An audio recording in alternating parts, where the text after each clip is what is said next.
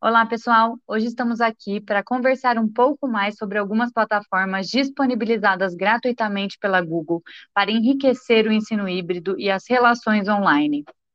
As plataformas que iremos falar hoje são o Meet, Jamboard e a Agenda. Os três são plataformas da Google e podem ser acessados por qualquer pessoa que tenha um e-mail no Gmail.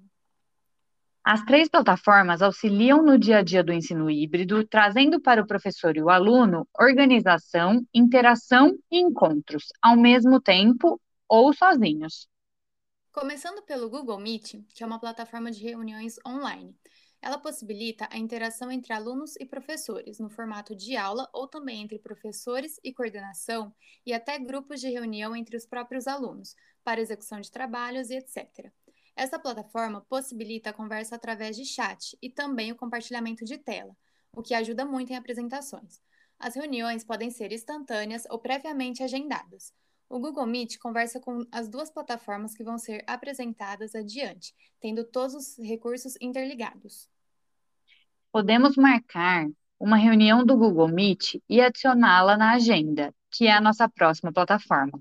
O Google Agenda reúne todos os recursos de uma agenda tradicional entre várias pessoas e grupos, o que possibilita marcar reuniões e ter acesso a horários e disponibilidades dessas outras pessoas.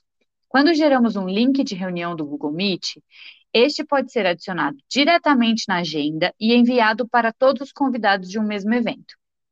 Também há a possibilidade de fechar um horário para que este não apareça disponível para reuniões e também escolher quais integrantes vão para cada reunião. A agenda envia lembretes e ajuda com a organização pessoal e profissional. E por fim, a gente também tem para complementar a organização da agenda e as reuniões do Meet a plataforma Jamboard, que é uma lousa interativa, ou seja, ela permite que todos os participantes coloquem suas ideias de maneira conjunta e remota. É uma lousa em branco com recurso de post-it e também canetas, cores e formas para tornar o ambiente virtual mais chamativo e interessante.